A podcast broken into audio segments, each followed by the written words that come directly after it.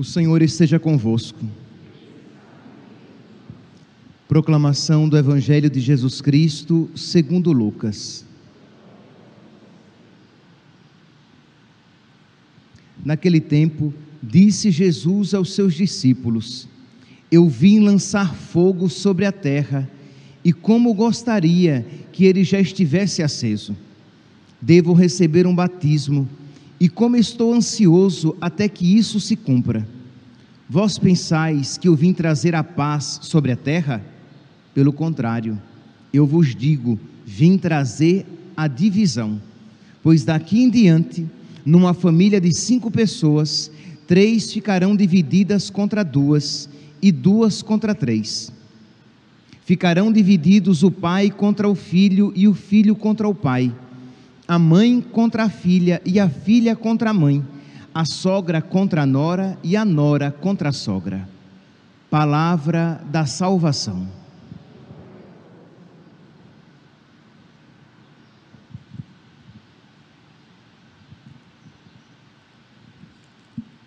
Caríssimos irmãos e irmãs, a palavra de nosso Senhor, hoje no Evangelho, é uma palavra firme, uma palavra forte, que até pode nos espantar a muitos nutridos pela mentalidade atual de um, de um Cristo por demais doce, por demais diferente daquele que muitas vezes nos é apresentado. Jesus, Jesus Cristo diz aqui, Lucas capítulo 12, versículo 51.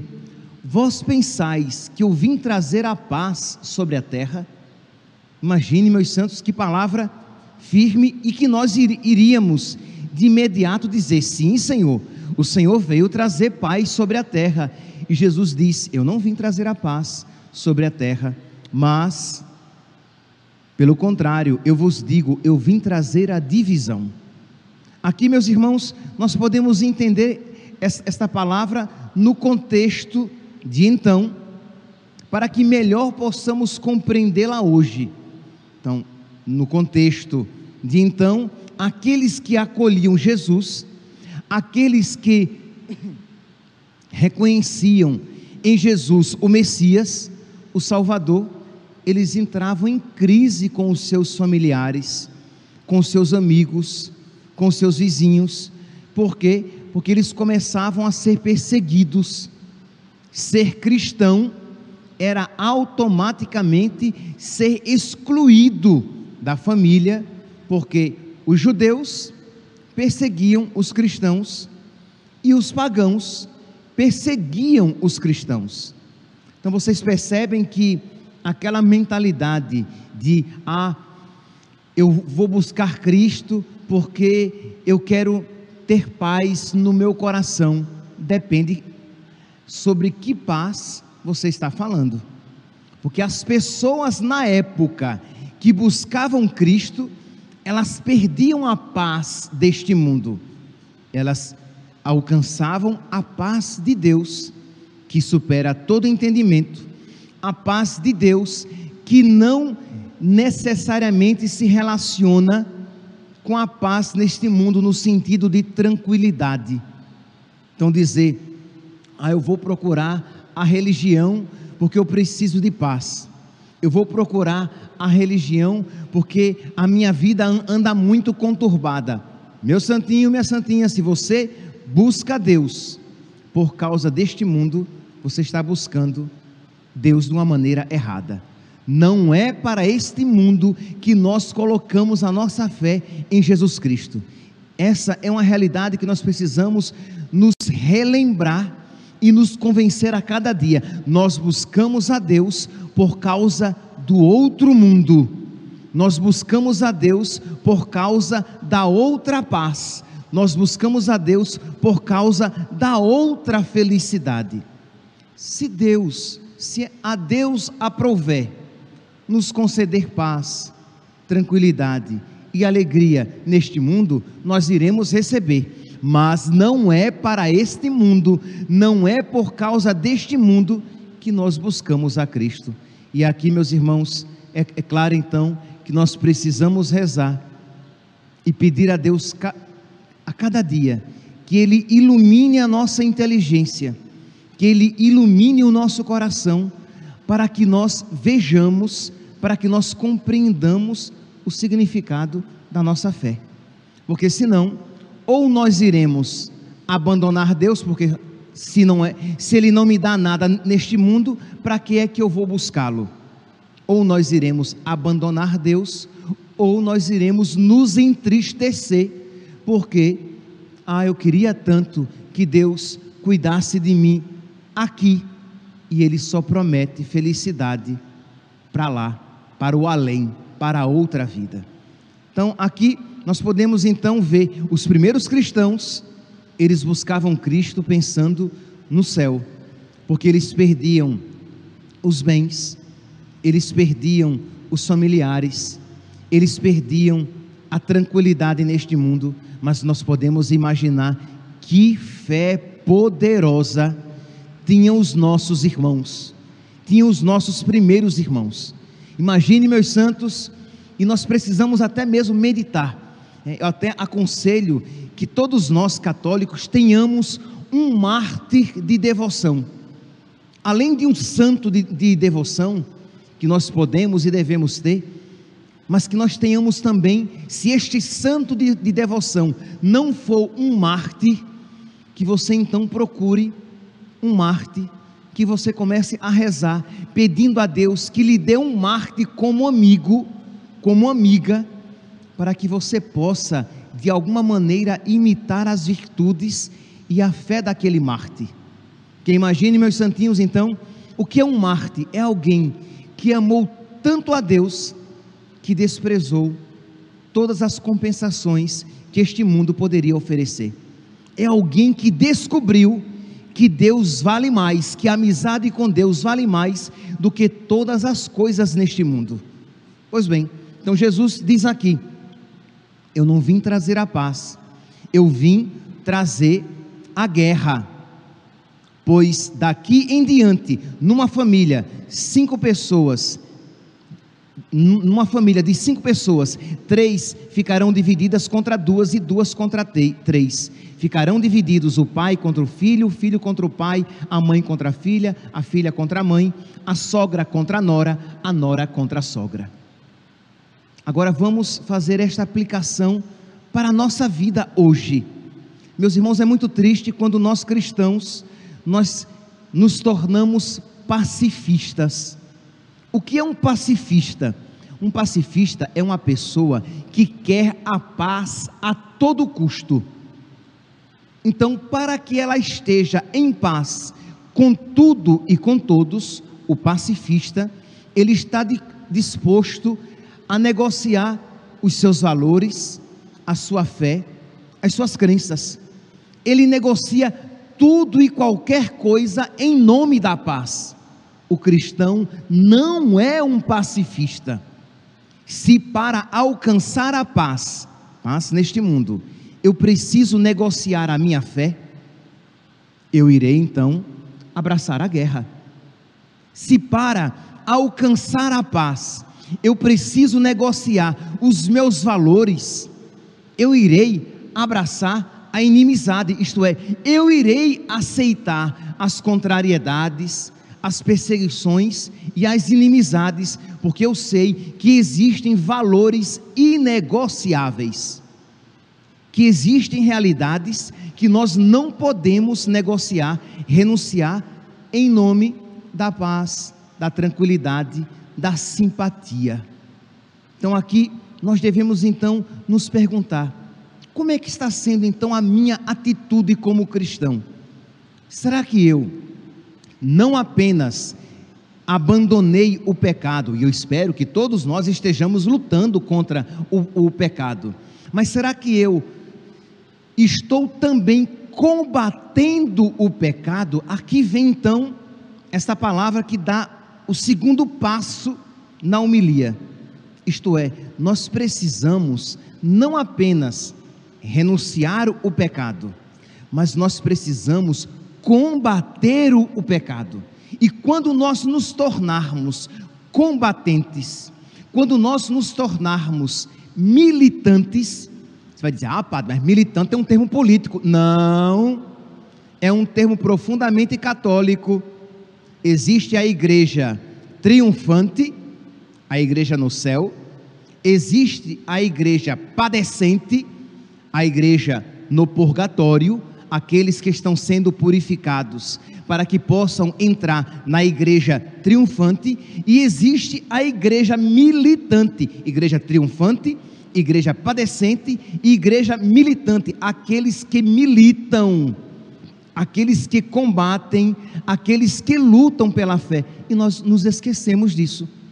Nós nos tornamos uma igreja pacifista, pacifista com o mundo e pacifista até mesmo dentro da igreja, com o mundo no sentido de que nós estamos dispostos a nos calar para que tenhamos paz com o mundo. Nós estamos dispostos a não falar a respeito da nossa fé para que o mundo não nos persiga. Quantas vezes eu já ouvi algumas pessoas que dizem de uma maneira jocosa, né? brincando, mas que existe um fundo de verdade naquilo que elas dizem. Dizem assim: Padre, se o senhor falar isso muito frequentemente, daqui a pouco o senhor vai acabar sendo preso. Mas a pergunta é: mas o que eu estou falando é um crime em si? É algo mal em si? Ou é algo que está sendo criminalizado? Isto é, a nossa fé e aqui, meus santos, eu, eu gostaria que vocês compreendessem: não é exagero. Existem pessoas em, em alguns lugares no mundo, em muitos lugares no mundo, que estão sendo presas porque estão pregando isso que há dois mil anos pregávamos e pregávamos com muita naturalidade. Imagine você, imagine que coisa assim aparentemente absurda mas que está acontecendo? Se um pai começa a educar os seus filhos dentro da moral cristã, muitos pais no mundo estão começando a perder a guarda dos seus filhos. Em um país, não quero aqui entrar em polêmica, não vou, não, não vou detalhar, mas em um país conhecido como o país da liberdade, não é o nosso Brasil, tá? Em um país conhecido como o país da liberdade, está sendo aprovada uma lei em que os pais que educarem os filhos contra a ideologia de gênero, eles, eles serão julgados pelas leis antiterrorismo. Vocês podem imaginar o que é isso? Um pai ser tratado como terrorista porque está dizendo ao seu filho, menino, que ele foi feito menino, será educado como menino, e que ele futuramente, se assim for sua vocação, ele vai namorar e se casar com uma menina. E se é menina, ela, se vai, ela vai se, se vestir como menina, se identificar como menina, e se é esta, se ao matrimônio, se o matrimônio for a sua vocação, ela vai se casar, vai namorar e se casar com um menino, porque nós somos aquilo que Deus nos fez. E a nossa estrutura biológica nos identifica como tais. Pois bem, em um país, um presidente de um país tido como, muito, como tendo a liberdade como um dos seus pilares, pilares da sua Constituição, quer aprovar uma lei em que os pais que isso ensinarem aos seus filhos, então concomitantemente os filhos verão que a ideologia de gênero é algo errado, é algo que um cristão não pode seguir nem defender. Um pai que isso ensinar será tratado pelas leis que condenam e julgam os atos terroristas. É de o queixo cair e você não acreditar. Mas isso que nós estamos vendo, e aqui eu poderia dar vários exemplos de realidades que estão, de, de, de leis que estão sendo aprovadas, que criminalizam o Evangelho, que criminalizam os cristãos.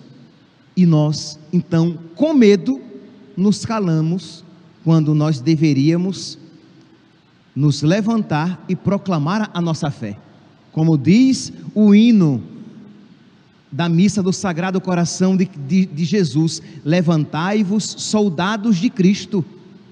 Levantai-vos, vamos proclamar a nossa fé, e se necessário for, sofrermos pelas nossas leis, pela nossa religião, que maravilha se Deus nos conceder a graça da bem-aventurança, que maravilha, porque se Deus nos permitir a perseguição, Ele nos dará a graça para que nós nos mantenhamos de pé.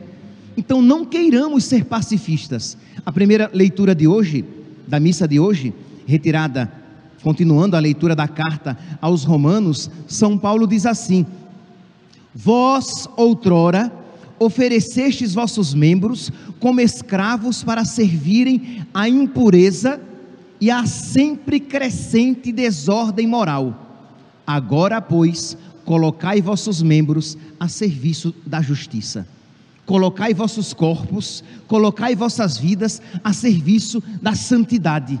Isso São Paulo diz hoje, isso São Paulo disse ontem, na, na, na primeira leitura de ontem, retirada da carta de São Paulo aos Romanos. Romanos, ontem, capítulo 6, versículo 13 não ofereçais mais os vossos membros aos, ao pecado como armas da iniquidade. Ponde vossos membros ao serviço de Deus como armas de justiça. A mesma ideia, colocar-se como arma de santidade, colocar-se a serviço da justiça, a serviço da santidade. Mas, Padre, isso vai trazer alguma dificuldade para mim? Provavelmente vai. Mas, padre, isso se reverterá em algum detrimento, em, em algum problema? Provavelmente sim, mas, meu santo, é maravilhoso sofrer pelas leis de Deus.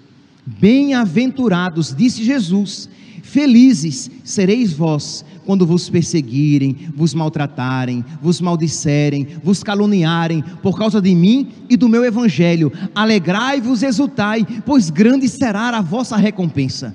A verdade, aquele que não mente, aquele que não engana e nem se engana, isso está dizendo a nós. Então nós precisamos pedir a Deus que Ele nos conceda o Seu Espírito Santo para que essa, essa verdade esteja acesa em nós, para que nós, mesmo com medo, não tenhamos medo de ir. Santa Edith Stein, Santa Teresa Benedita da Cruz, ela diz que coragem é ir com medo. Eu acho maravilhosa essa definição.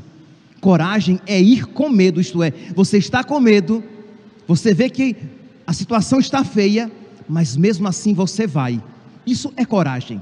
Coragem não é não sentir medo, mas é ir com medo. Você diz: Eu não posso não ir, eu não posso não dizer, eu não posso não proclamar, porque se eu não proclamar, as pedras clamarão.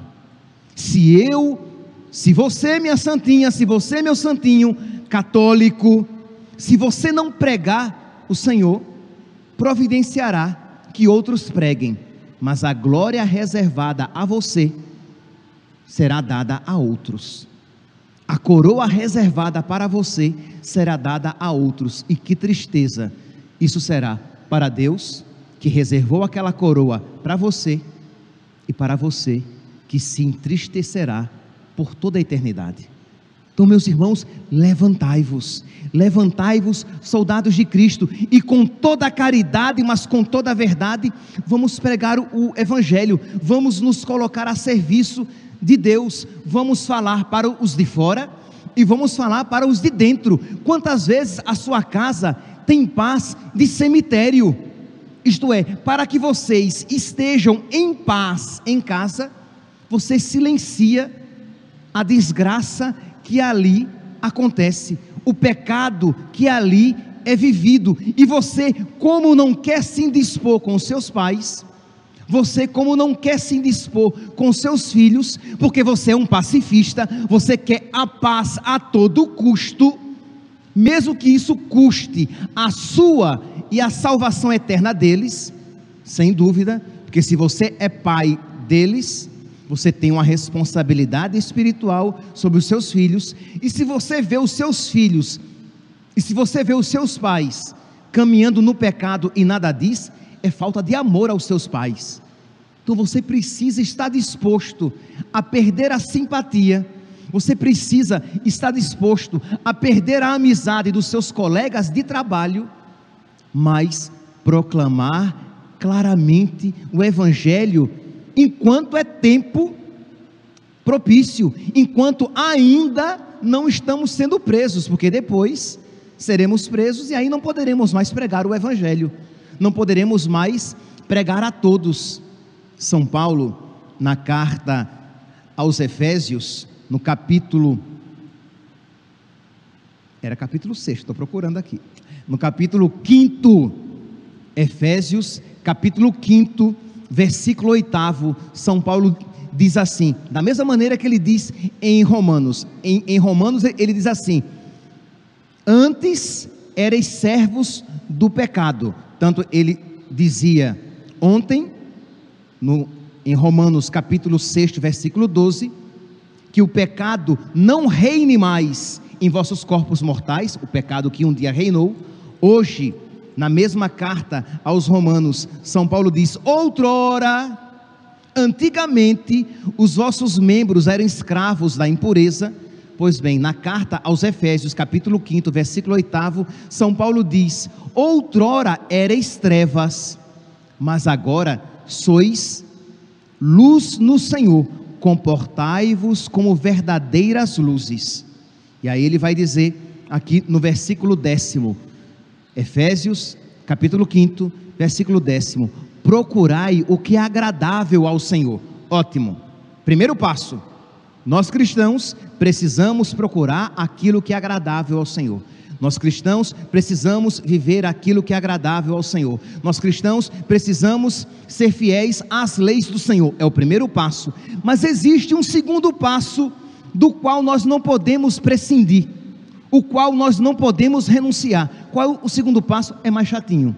O primeiro é viver, o segundo é ensinar. O primeiro é viver, o segundo é condenar. O primeiro é viver, o segundo é repreender.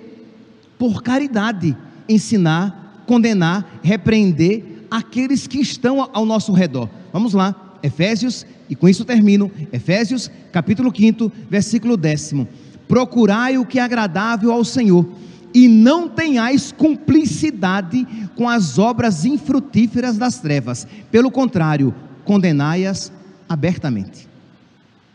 Condenai-as para que não reste dúvida que você não compactua com isso, que isso é mal e que isso é desagradável ao Senhor. Nós temos muito pudor humano nós queremos muito agradar a plateia. Nós nos tornamos cristãos católicos pacifistas, que queremos a paz a todo custo, que queremos amizade com os nossos filhos a todo custo, mesmo que isso os leve à inimizade com Deus, à perdição eterna. Nós queremos amizade com os nossos companheiros de trabalho a todo custo, mas isso não é caridade pode parecer profundamente antipática esta atitude, quando na verdade é profundamente caridosa, evangélica, quando você, por amor a Deus e por amor à salvação daquela pessoa, você vai repreendê-la.